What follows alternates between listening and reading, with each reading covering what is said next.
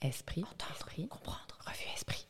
Revue Esprit, entendre le monde qui vient.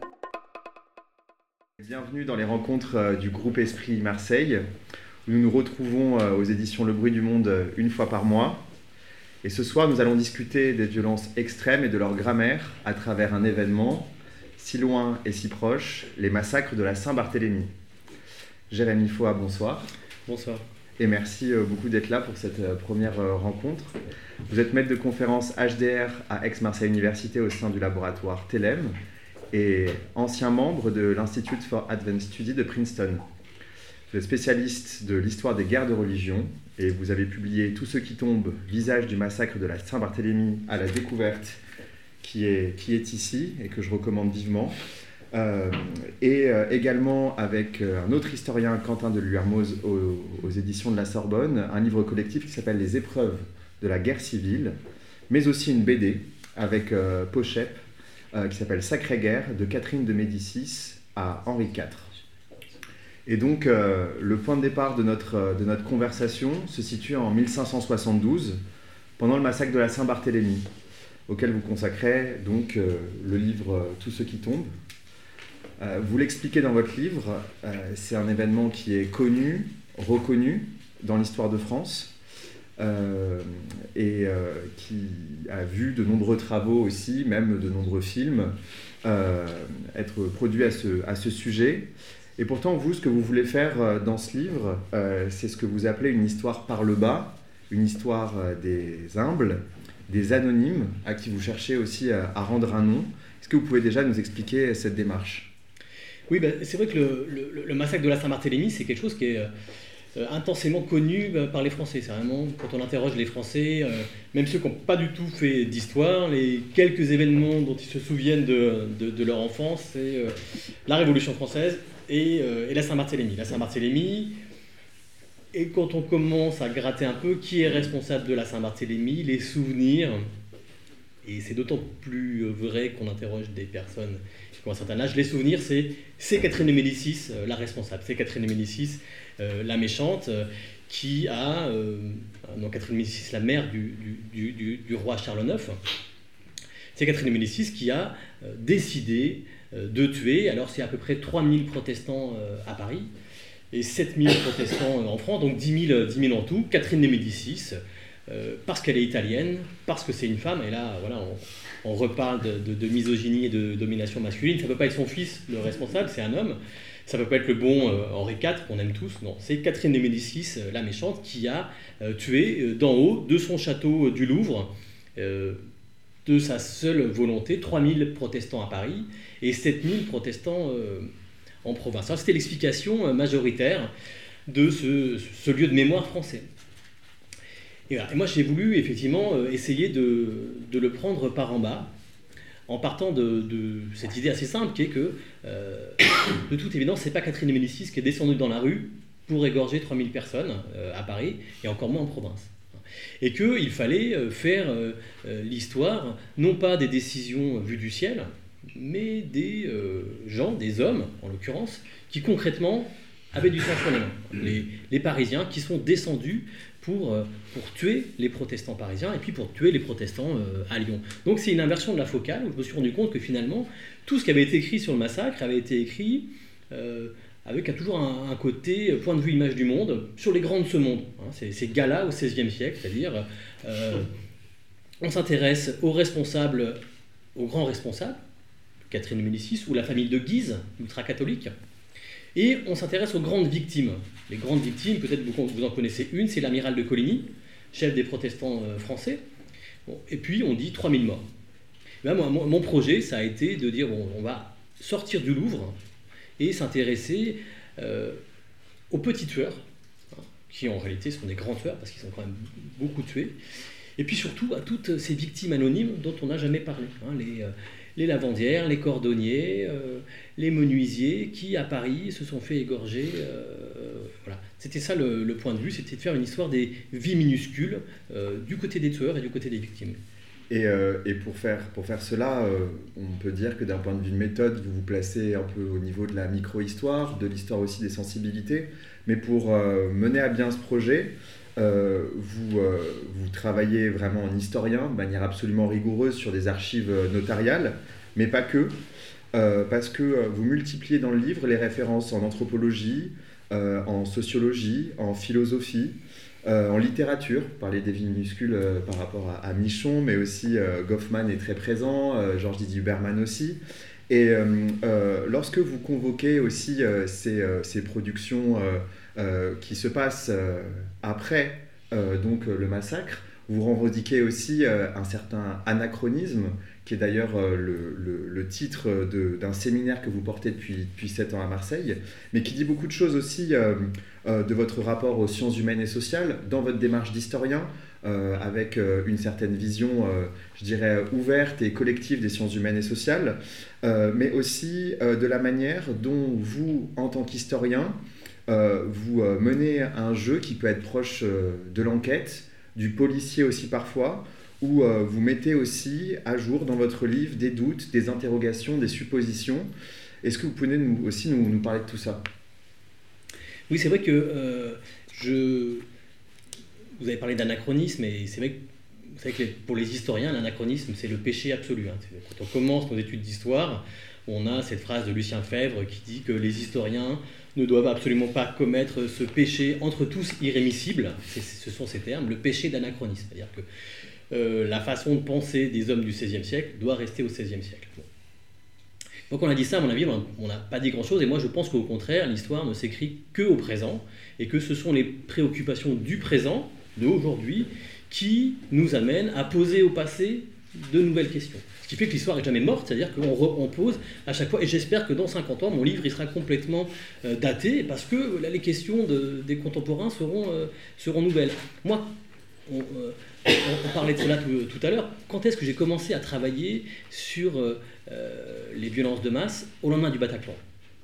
C'était très clair, comme beaucoup d'entre nous, c'est un traumatisme qui est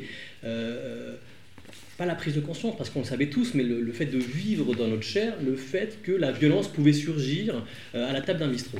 Hein, et que le tueur, c'était pas euh, quelqu'un derrière un tank avec un habit de, soldat, mmh. c'était un passant lambda. Donc il y a pour moi quelque chose qui est ici euh, très fort dans l'idée que les, traumatismes ou simplement les, les curiosités du présent font qu'on va poser de nouvelles questions au passé. Et pour donner un exemple de, toutes les lectures qui nourrissent euh, euh, la création d'un historien. Euh, le déclic, pour moi, il est venu de la lecture d'une historienne qui s'appelle Hélène Dumas, qui est une spécialiste du génocide des Tutsis du Rwanda. Hélène Dumas a écrit un livre magnifique qui s'appelle Le génocide au village. Et qu'est-ce qu'elle dit Elle montre que seuls les voisins Hutus sont en possession de l'information sur qui est Tutsi. Donc elle montre que dans une société bureaucratisée, informatisée, moderne, contemporaine, euh, c'est pas l'État, c'est pas des ordinateurs, c'est pas le sommet, ce sont les voisins qui sont en possession de l'information nécessaire pour tuer. Et en lisant ça, donc ce qu'elle appelle le massacre de proximité, je me dis mais c'est d'autant plus vrai au XVIe siècle. Donc vous voyez comment des, des, phénomènes qui n'ont rien à voir, hein, je ne dis pas que c'est la même chose, le génocide des Tutsis du Rwanda et la Saint-Barthélemy, ça n'a rien à voir, mais en lisant de l'anthropologie, euh, des massacres, on commence à faire tourner des questions qui étaient posées sur d'autres terrains, sur nos propres terrains. Et dit, bah, évidemment, euh, dans une société euh, comme le XVIe siècle, où il n'y a pas de numéro de rue, il hein, faut savoir qu'à Paris, il n'y a pas de numéro de rue. On, on s'oriente en disant rue Saint-Denis. Il n'y a pas euh, d'état civil qui permettrait de dire telle personne est protestante, telle personne ne l'est pas. Il n'y a pas d'ordinateur, il n'y a pas d'annuaire qui est en possession de cette information qui est décisive, à savoir qui est protestant euh, dans les rues de Paris. certainement pas Catherine et Ménécis, voilà, les voisins. Et c'est ce que vous expliquez euh, donc, par rapport à ces massacres de voisins, et on, reviendra tout à l'heure aussi donc, avec les travaux d'Hélène Dumas, mais aussi peut-être un, un, moment aussi où on voit venir des génocides studies, on voit euh, des personnes euh, comme euh, Stéphane Audouin qui réfléchissent à ces questions et qui mettent aussi les, les, les, enjeux des violences de masse dans le débat public. Mais pour rester sur cette, sur cette, sur cette lecture du massacre des, des voisins, est-ce que vous pouvez, parce que on le voit très bien dans votre livre, ça, expliquer comment est-ce que ces connaissances interpersonnelles, en fait, ces, ces, ces interactions du quotidien, euh, peuvent conduire en fait euh, à la fois à la quantité euh, du, massacre, à son, à, son, à son chiffre important, mais aussi à la qualité. Par qualité, j'entends pas que c'est un meilleur massacre qu'un autre, évidemment. Je- J'entends par là que le type de violence qui va s'exercer à ce moment-là est aussi impliqué par le fait que ces personnes-là soient des, voisins.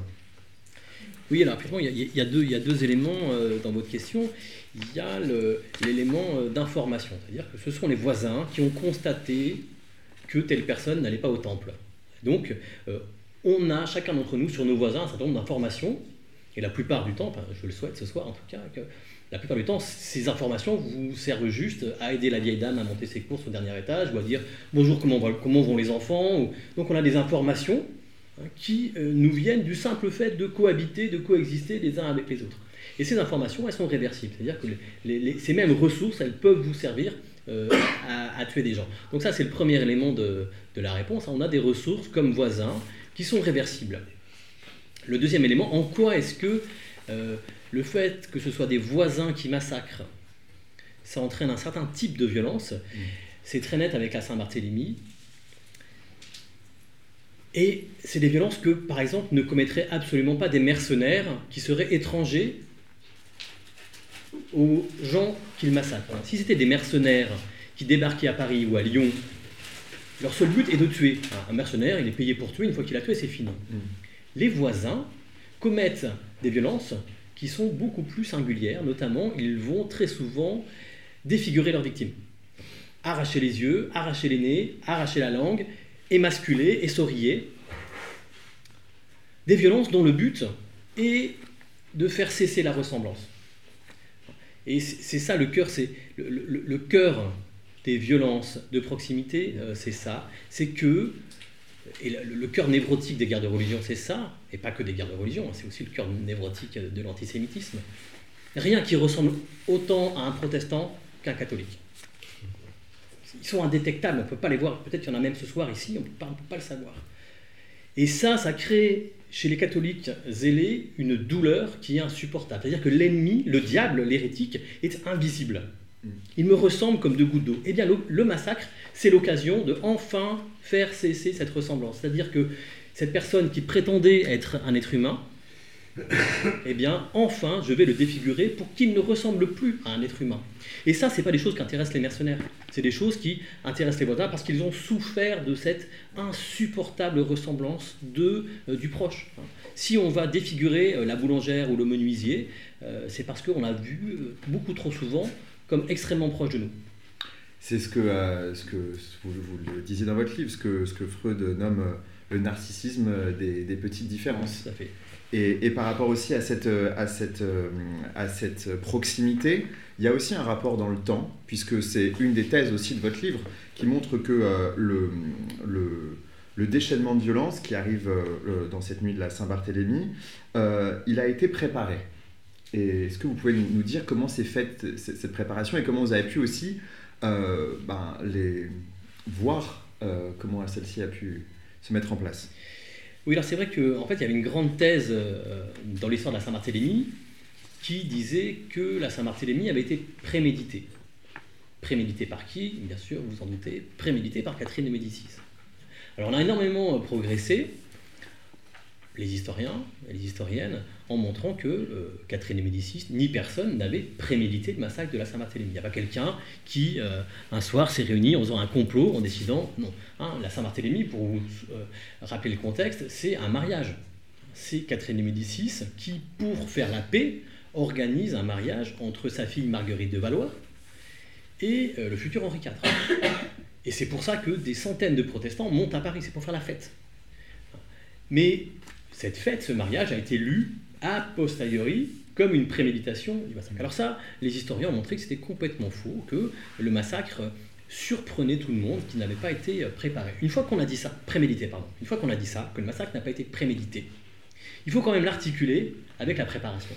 Parce que euh, on ne peut pas tuer 3000 personnes, et ça c'est plutôt une bonne nouvelle, du jour au lendemain. On ne peut pas se réveiller tueur d'hérétiques euh, en, en une nuit, sur un coup de folie, décider qu'on va tuer 3000 de ses voisins. Toutes ces interactions ont été préparées depuis au moins 10 ans à Paris, hein, mais aussi à Lyon ou à Rouen hein, ou à Toulouse, et au moins depuis 4 ans, par tout un ensemble de micro-persécutions. C'est ça qui est intéressant dans le propos, c'est de montrer que les micro-persécutions du quotidien, des années passées, qu'est-ce que c'est ces micro-persécutions? Eh bien, c'est les humiliations, les injures, les exils. Hein, les protestants, euh, à de nombreuses reprises, ont été chassés de leur maison, puis sont revenus. Euh, très souvent, on les raquette dans, la rue. Euh, très souvent, on les arrête, on les jette en prison, parce que, sous un prétexte ou, un autre, hein, parce que, par exemple, ils ont mangé de la viande en période de carême. Ça, c'est mm. Donc on les jette, euh, on les en prison. Donc ça, c'est des, petits gestes que les miliciens, hein, c'est-à-dire les, responsables de la police, euh, pratiquent depuis 4 ou 5 ans. Et en fait, ces, ces petits gestes, eh bien, ils vont créer, au fur et à mesure qu'ils sont euh, commis, un savoir-faire. Et c'est précisément parce que les hommes, les tueurs, le soir du massacre ont un savoir-faire qu'ils ont acquis de longue date, qu'ils sont si efficaces en quelques nuits. S'ils n'avaient pas euh, préparer de longue date ces gestes, à savoir qu'est-ce que c'est, de quoi on a besoin pour, pour tuer ses voisins. On a besoin d'un certain nombre de choses. On a besoin de savoir où habitent les protestants. Ça, c'est marqué nulle part. On a besoin de savoir à quoi ils ressemblent. On est dans une société où il n'y a pas de photos, où il n'y a pas de peinture. Donc tout ça, ça doit être acquis. On a besoin de savoir comment on interpelle quelqu'un, comment on l'agrippe et comment on le jette en prison. Tout ça, euh, eh bien, il faut l'apprendre. Et les tueurs, hein, qui sont euh, des miliciens, qui ne sont pas 50, qui sont une dizaine, eh bien, ils l'ont euh, longuement préparé dans les quatre années de persécution avant le massacre. Puisque c'est vrai que si ce livre quand même euh, cherche à se placer, et on le disait tout à l'heure, à, rendre un nom parfois aux, victimes, vous parlez quand même aussi de, ces bourreaux, mhm. et, et, on le voit aussi très bien que derrière, en tout cas vous le montrez très bien dans votre livre, que derrière, il y a aussi euh, des systèmes de spoliation, euh, de euh, prise d'intérêt personnel, de promotion, et qu'en fait aussi la violence ne se suffit pas forcément elle-même, et qu'elle représente aussi une occasion et une opportunité à ce moment-là. Oui, alors, le... ça ne veut pas dire que, le... que c'est le... le, but des tueurs. Bien sûr. Ça c'est important de, le rappeler. Les tueurs, c'est des fous de Dieu, c'est des militants catholiques angoissés avant tout par une chose, euh, leur propre salut. C'est ça qui les, motive, c'est que l'hérétique, les protestants, constituent une pollution qui va menacer euh, leur accès au paradis. C'est pour ça qu'ils se considèrent comme des guerriers de Dieu. Une fois qu'on a dit ça, qui est très vrai et qui est la motivation première, mm, mm. il y a des motivations ou des opportunités euh, que vous venez de mentionner qui sont euh, réelles et on se rend compte que euh, effectivement la poignée d'hommes qui sont responsables des massacres à Paris ou à Lyon se sont considérablement enrichis à l'occasion des violences. C'est-à-dire que ça faisait des années qu'ils raquettaient les protestants ou qu'ils confisquaient temporairement leurs biens. Eh bien, voilà, une fois qu'ils ont tué les protestants, mais euh, vous imaginez qu'ils n'iront pas les rendre à leurs leur euh, successeurs. Euh, pour juste vous donner un exemple, le pire des tueurs de la Saint-Barthélemy, il s'appelle Thomas Croisier. C'est un orfèvre, c'est un très très bon bourgeois. Il habite en bord de Seine, un endroit, aujourd'hui c'est le quai de la Mégisserie. avant le massacre, il habite dans un appartement assez miteux. Après le massacre, il habite à l'hôtel du couronnement Notre-Dame, qui est la maison d'une de ses victimes. C'est-à-dire qu'il s'est installé euh, tout simplement dans un très bel hôtel particulier de l'orfèvre de euh, la reine mère, euh, qu'il a tué de ses propres mains. Donc le, ça rapporte. Hein, ça rapporte de tuer, peut-être qu'on parlera plus tard, ça, ça rapporte d'autant plus que ces hommes-là ne seront jamais ni poursuivis, ni punis, ni pourchassés pour leurs crimes. Parce que là, c'est vrai qu'on parle un peu du comment est-ce qu'on est, on est arrivé là. vous aussi, on peut dire que c'est presque une méthode où ou, euh, une, manière euh, de, travailler qui vous est, qui vous est propre, c'est aussi de plus que d'expliquer de comment on en arrive là, de pouvoir aussi euh, parler de la perception du massacre par celles et ceux qui les vivent au moment où il se déroule.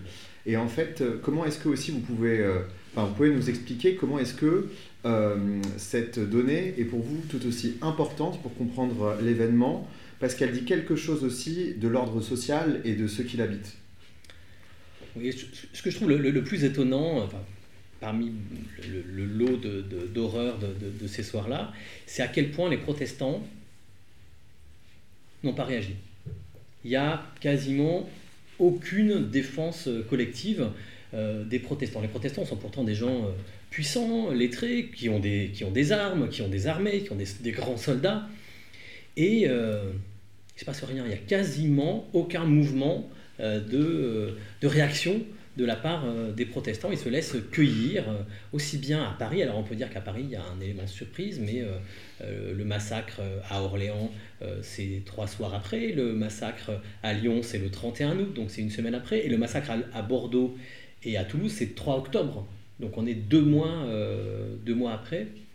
Et, là, ce que j'ai essayé de, de travailler, c'est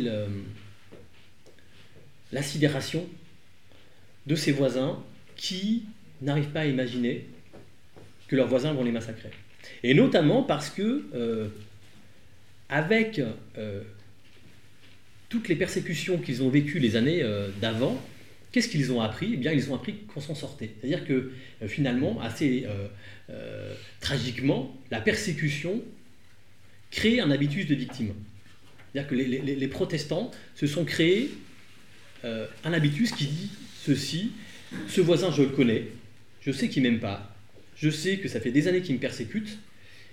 Qu'est-ce qui va se passer? Parce que ça m'est arrivé dix fois déjà.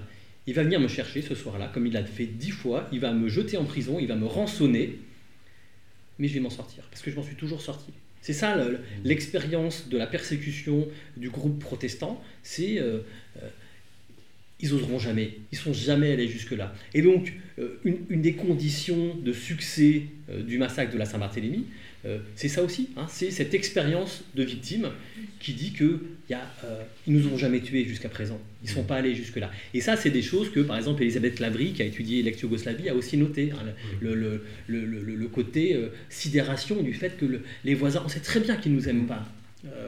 Euh, mais bon, euh, on mange ensemble, on, mange ensemble, on, se croise dans la rue, euh, il y a un côté, c'est impossible. C'est très intéressant parce que là, vous avez fait vous-même, et parce que c'est très présent dans vos travaux, le parallèle avec la manière dont la Saint-Barthélemy et ses traces viennent, enfin, viennent se heurter à d'autres conflits. La Yougoslavie, François n'est pas encore là pour pouvoir en parler, mais on pourra en faire un, lien avec lui. et le Rwanda, avec, vous, vous l'avez dit, euh, les travaux euh, d'Hélène Dumas. Euh, et je rajouterai à ça quand même aussi l'omniprésence du, référentiel de la Shoah à chaque fois que l'on travaille sur ces massacres et que l'on cherche en fait à, analyser, même si les contextes sont toujours différents, il, se télescope en fait. Et en tant qu'historien, qui n'a pas peur en plus des, anachronismes, je voulais savoir comment est-ce que aussi ces travaux, vous, en fait, euh, vous permettent à la fois de, dans une situation, on en a parlé plus tôt, mais vous ont aidé à écrire euh, sur la Saint-Barthélemy, mais aussi comment est-ce que euh, les guerres de religion du XVIe siècle peuvent servir un peu de matrice ou de grille de lecture à ces conflits qui vont suivre par la suite. Oui, merci pour cette question, parce que c'est pour moi, c'est vraiment très important le, le fait d'assumer le, le, millefeuille historique et de dire que quand on est un historien du 21e siècle et qu'on travaille sur des phénomènes de, de, persécution religieuse, on est forcément habité par d'autres euh, images. Hein. et quand euh, euh, moi je travaille sur des enfants qui se cachent pendant le massacre de la Saint-Barthélemy sous le lit parce qu'ils ont été dénoncés par leurs voisins catholiques, il y a forcément les images qu'on a quand on c'est des images euh, de, euh, de, la Shoah, hein, de la préparation de, la Shoah. C'est des images de la rafle du Veldiv. Et ça, euh, je pense que plutôt que cacher ces images sous le tapis en disant non, moi je, je ne travaille que sur le XVIe siècle, cela n'existe pas, il faut les assumer, notamment parce que ça permet aussi de l'intelligibilité de l'histoire. Je donne juste un exemple je crois que c'est un témoignage, euh, j'ai oublié le nom, d'une rescapée de, la Shoah, de la, la, persécution des Juifs pendant la Seconde Guerre mondiale. Euh, on lui demande mais pourquoi vous n'avez pas fui alors que votre mari a fui Et euh, cette, cette femme dit quelque chose de très simple, elle dit mais c'est très difficile de fuir avec des enfants, parce que les enfants ça pleure, ça a faim à 16 heures, hein, si vous avez des enfants vous le savez, et donc il y a un poids, au sens, enfin, il y a un poids de l'enfance qui fait que euh, bien souvent les, femmes restent alors que les, hommes. Et, et bon, donc ça fait un témoignage sur, sur un drame du XXe siècle.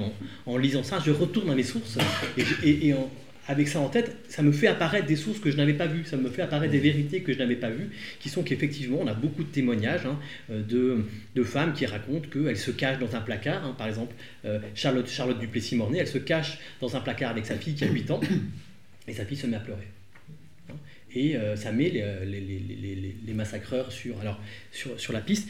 Bon, eh bien ça, euh, c'est les échos. Pour répondre à l'autre partie de, votre question, euh, par exemple, les travaux de Denis Crouzet, qui est un spécialiste mmh. de la violence au temps des guerres de religion, hein, et sur les grammaires de la violence, ce que je vous ai dit, notamment comme on arrache les yeux, les langues, etc., c'est un travail qui a énormément servi à Stéphane Audouin Rousseau pour penser les violences de la Première Guerre mondiale, hein, et à Hélène Dumas pour penser les violences du génocide de Tutsi du Rwanda. Donc il y, a une circulation euh, comme ça, parce qu'il y a une sorte de, vérité anthropologique dans, le, dans, le, massacre. Et aussi, ça me fait penser euh, aux travaux de Véronique Naumgrapp, euh, mhm, quand elle travaille sur, sur, le Rwanda aussi, par rapport aux travaux de Denis sur la, jouissance aussi de, ceux qui massacrent et presque de la, fête qui, qui, qui, en émane.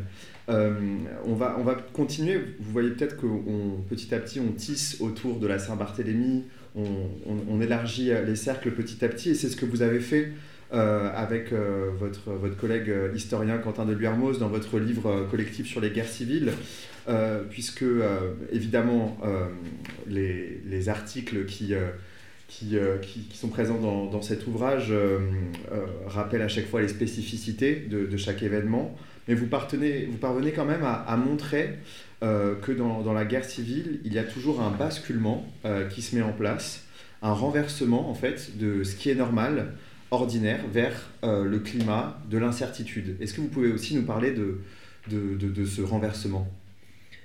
Oui, c'est-à-dire que évidemment toutes les guerres civiles sont, différentes, mais on peut aussi choisir de sélectionner leurs leur, point commun. Hein, et, de faire émerger un concept comme le, le, concept de guerre civile en c'est ce qu'on a essayé de faire dans ce livre en tout cas. Donc on a présenté des études de cas sur euh, le Liban, sur euh, l'ex-Yougoslavie, sur l'Ukraine. Euh, en disant qu'effectivement l'incertitude, le basculement vers l'incertitude était quelque chose qui faisait une sorte de, point commun entre tous ces cas. J'essaie d'expliquer ça. le, dans, un monde normal, dans un monde de paix, euh, la plupart des situations euh, n'ont pas besoin d'être explicitées. C'est-à-dire que ce soir, euh, on n'a pas eu besoin de décliner nos, identités, de se fouiller, de se palper, même si vous voyez qu'avec le terrorisme, on, fouille, on palpe et on décline les identités de, de, plus en plus. Donc, on vit très bien, quand on est dans une période de paix, comme maintenant, en tout cas en France, on vit très bien avec l'incertitude on est indifférent, finalement.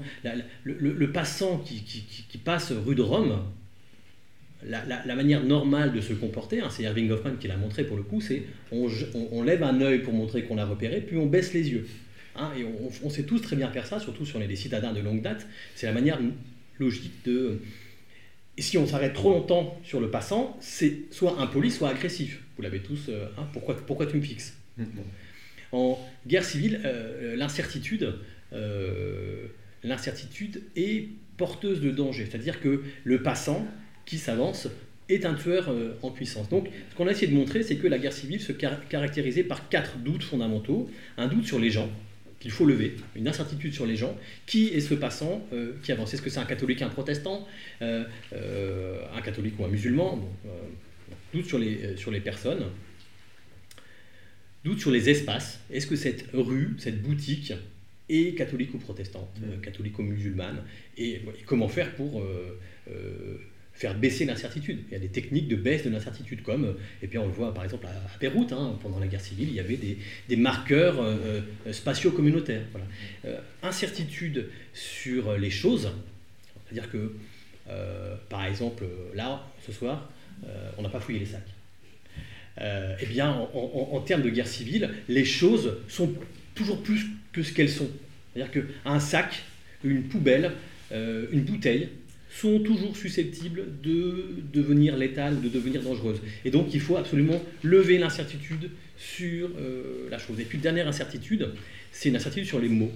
C'est-à-dire que comme très souvent dans les guerres civiles, on est en guerre avec des gens qui parlent la même langue que nous, les, le, langage, hein, c'est Thucydide qui, qui, le dit très bien, dans la guerre civile, les mots changent de sens. Dans la mesure où l'ennemi parle la même langue que nous, il va falloir travailler, connoter, dénoter, euphémiser la langue pour que l'ennemi ne comprenne pas exactement ce qu'on veut dire. Et donc, on voit très bien que euh, la langue vacille euh, avec les guerres civiles parce qu'elle elle est emparée de tirailler de toutes parts avec des gens qui tentent de. Euh, on, le voit juste un exemple. Voilà, pendant les guerres de religion, le protestantisme est la religion prétendue réformée. C'est-à-dire que réformer ne veut plus dire ça, c'est prétendu réformer, c'est un euh, euh, prétendu pape. Euh, et donc il y, a tout un travail de... voilà. Et c'est ces quatre doutes, ces quatre incertitudes qu'on a essayé de, faire travailler sur des terrains tout à fait différents.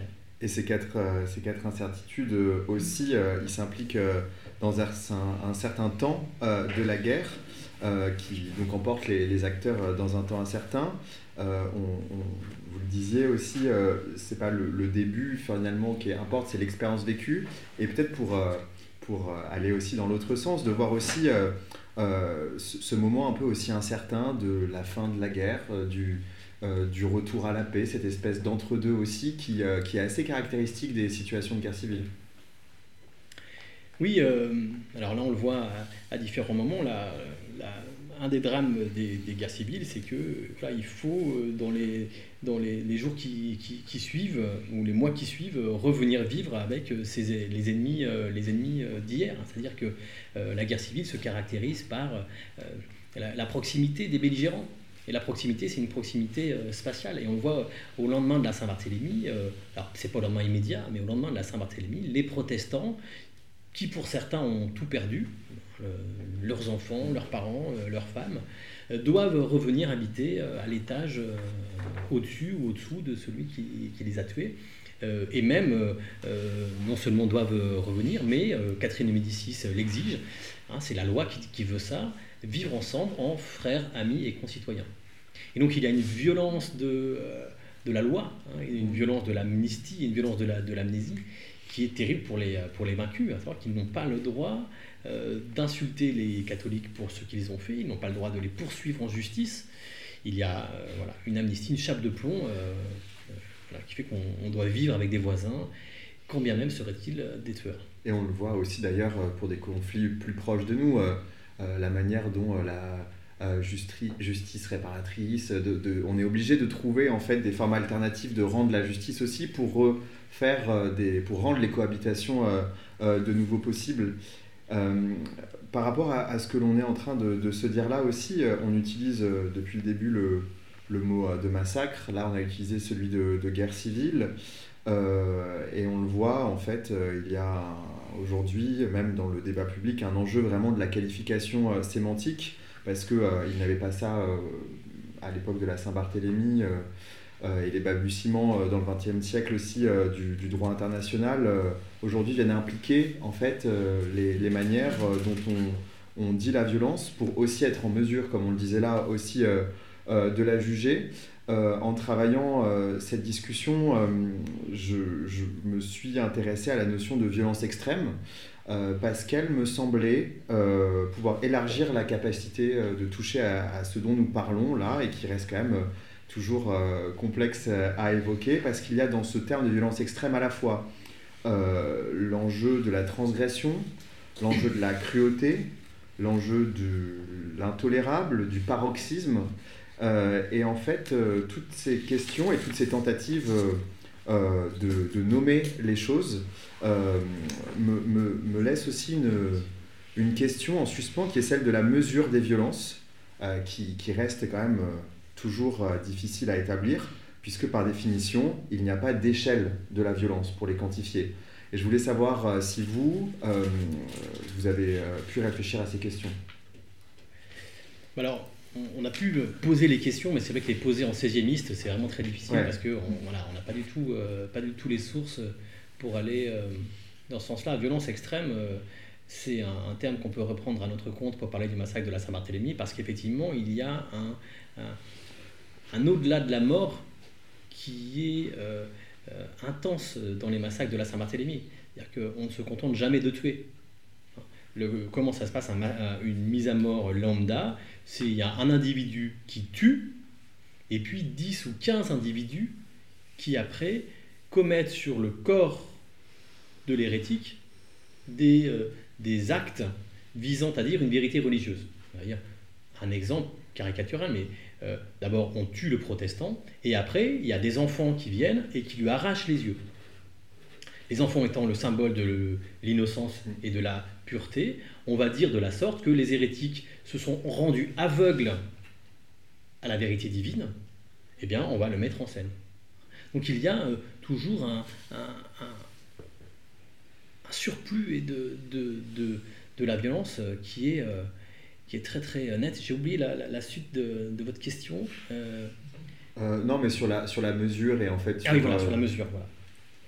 Bon, bah c'est difficile. Alors, le, volume des, des morts, en, réalité, on n'en sait rien. Je vous ai dit qu'il y avait 3000 morts à Paris, 7000 morts en province. En réalité, on n'en sait absolument rien. On reprend des grandeurs. La seule grandeur solide qu'on a, c'est.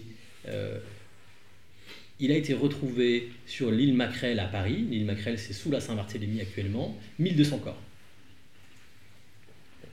Et à Orléans, le fossoyeur a euh, enterré 1200, euh, 1200 cadavres. C'est les deux seules archives un peu solides qu'on a. Alors, mesurer là-dessus, c'est absolument impossible, notamment parce que euh, aussi bien à, Paris qu'à Orléans ou Lyon, euh, les cadavres ont été jetés à la Seine, enfin au fleuve.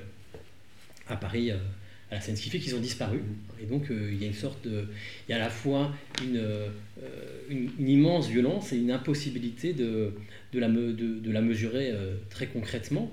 Et ça pose des problèmes importants aux tueurs. C'est-à-dire que on l'a dit tout à l'heure, les tueurs, euh, ils veulent profiter. Ils veulent profiter de leur crime. Ils veulent hériter de leurs victimes. Ils veulent hériter de leur poste, de leur titre. Or, si vous jetez votre voisin à la Seine, et si on ne trouve pas le cadavre, il n'y a pas de mort. C'est-à-dire que c'est le cadavre, c'est le fait qu'on voit un cadavre et que le cadavre soit enterré euh, qui, fait le mort. Et donc il y a toute une série de tueurs qui sont profondément embêtés parce qu'ils ont tué leurs voisins en espérant hériter, et puis ils ne peuvent absolument pas hériter parce qu'à partir du moment où on ne retrouve pas le cadavre, le voisin n'est pas mort. Avec, euh, avec ces comparaisons aussi, tout en se rappelant que vous êtes, que vous êtes 16e il y, a une question quand même qui, revient, c'est celle de est-ce que travailler sur sur ces violences, qu'elles soient extrêmes, qu'on leur donne le nom euh, euh, que l'on veut, est-ce qu'à un moment, il n'y a pas la, la, tentation de vouloir rechercher des invariants, euh, des lois générales, et de se rendre compte au final que ces quêtes peuvent être vouées à l'échec et que finalement déjà comprendre c'est une, bonne chose je reprends aussi ici pour la critiquer la phrase du, Premier ministre Manuel Valls après les attentats de 2015 qui disait expliquer c'est déjà vouloir un peu excuser. Euh, donc la question que je me pose, c'est euh, comment est-ce que aussi le travail du chercheur se positionne par rapport à cela, à savoir euh, la volonté à un moment de vouloir peut-être monter en généralité ou de rester quand même dans bah, le cadre de ce qu'on étudie. Est-ce que par rapport à ce sujet précis, ces questions-là quand même arrivent? Oui, on ne peut pas complètement échapper à la dimension morale mmh. du sujet sur lequel on travaille, même si euh, voilà, on essaie d'avoir euh, une neutralité. Alors évidemment, euh, je, suis en désaccord total avec Manuel Valls, hein, sur, et pas que sur ça d'ailleurs, mais sur ça aussi, sur cette idée que expliquer, c'est excuser. Voilà, c'est la mort des sciences sociales hein, de, mm. de, dire, de dire des choses comme ça. Je pense néanmoins que on peut se servir des, des, des sciences sociales, pas forcément pour excuser, mais pour condamner. Hein. Moi, euh, dans la conclusion de mon livre, euh, j'essaie d'avoir un, ton où je quitte un peu les habits de l'historien pour euh, tenter de, de condamner ou de responsabiliser, hein, non pas excuser, mais plutôt l'inverse, mm-hmm. de dire que si les tueurs ont tué, c'est qu'ils ont choisi de tuer.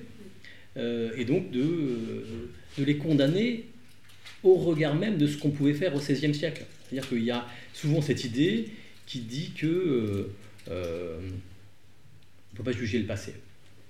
Hein, c'est un, classique. On ne peut pas juger le passé.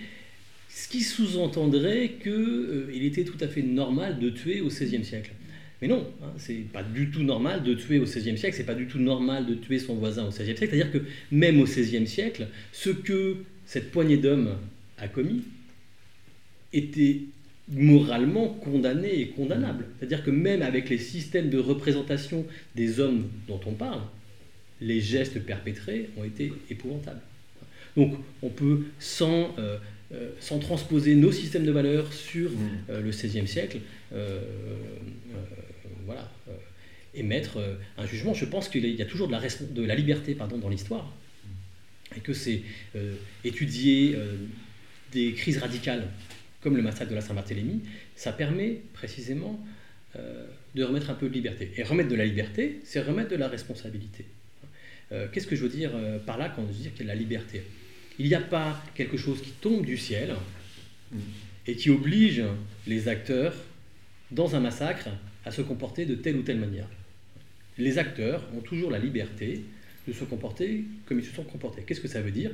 Ça veut dire qu'il y a une grande variété de réactions possibles dans un massacre, avec deux pôles. D'un côté, les tueurs, qui ne sont pas 5000 et qui ont choisi de tuer et qui sont responsables de leurs actes parce que rien n'obligeait les tueurs à devenir des tueurs. Ils sont condamnables moralement euh, à ce titre. Ils ne l'ont été ni moralement ni, euh, ni politiquement.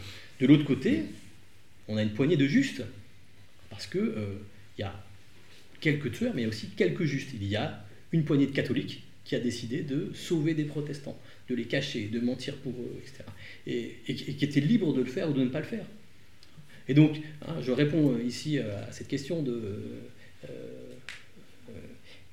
excuser ou non, mais en tout cas, réinjecter de la liberté, c'est sûr que ça, c'est une des missions des sciences sociales. Et entre ces deux pôles, eh bien, on a toute une série d'attitudes possibles. Donc j'aurais plutôt tendance à, faire cette réponse-là. Hein. les sciences sociales, ça permet de complexifier les attitudes possibles face à l'événement.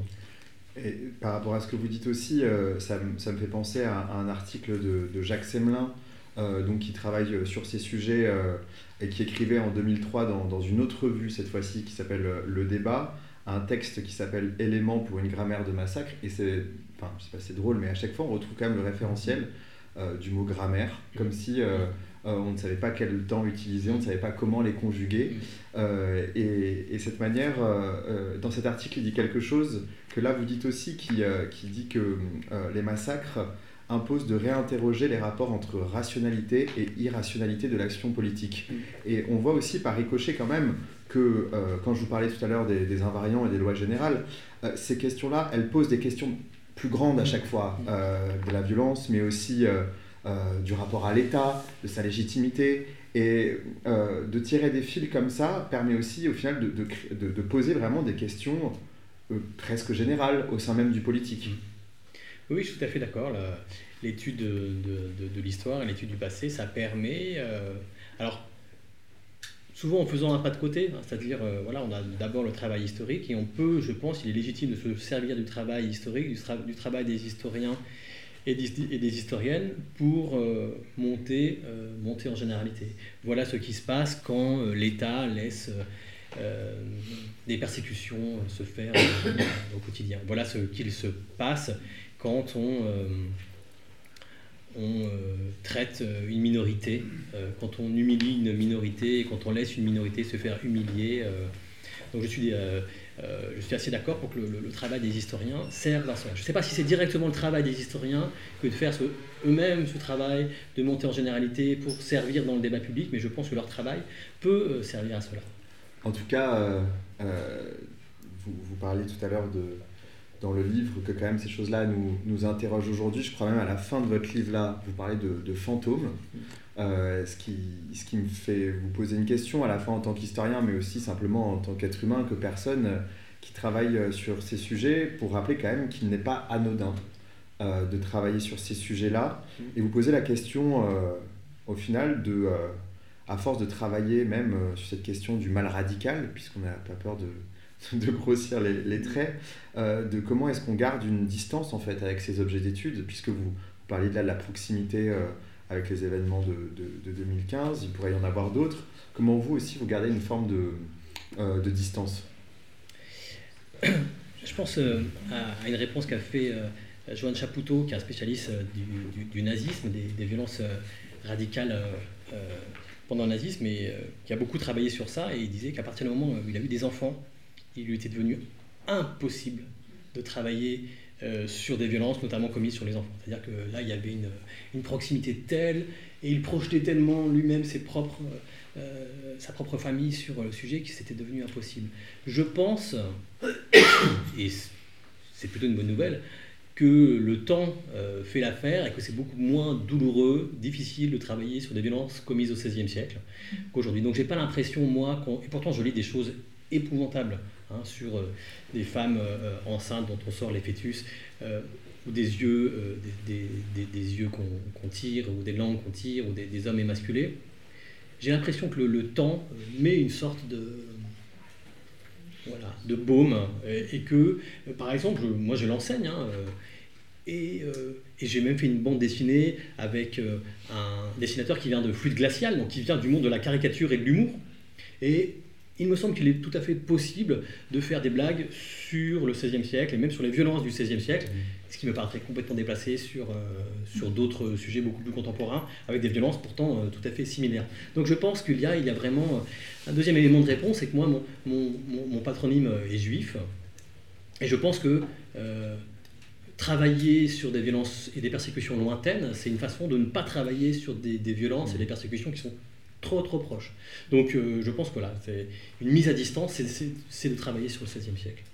Et euh, bah, comme vous avez euh, parlé de, de, la BD là, et qu'on est dans une maison d'édition, je me disais quand même que pour conclure, on pourrait, pourrait quand même parler d'un travail qui est une réflexion quand même dans vos travaux et qui saute aux yeux à la fois dans le style d'écriture quand vous écrivez celui-ci ou de passer par le, le médium euh, qui est la BD, c'est euh, la manière aussi dont, en tant qu'historien et en tant que chercheur en sciences sociales aussi, vous questionnez sur les mises en récit et euh, sur les, les, manières d'écrire.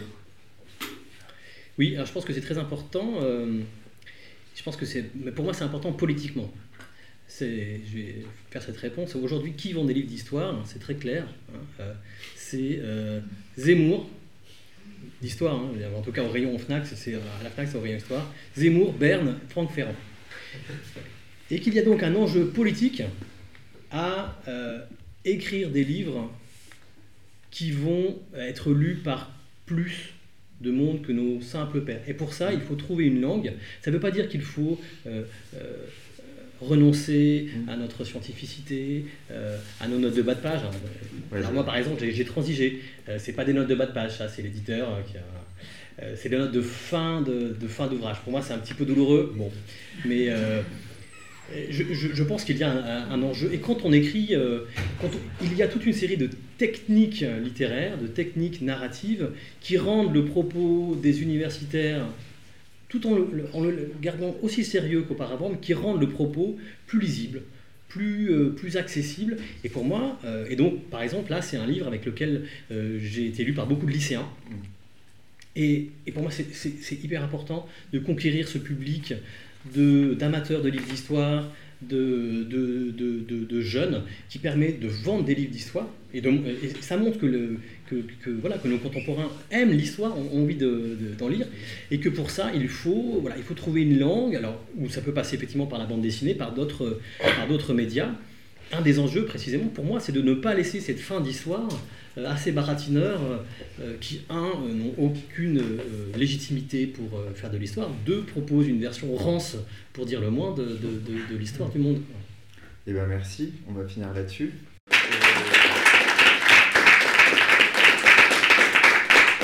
Entendre, comprendre, revue esprit.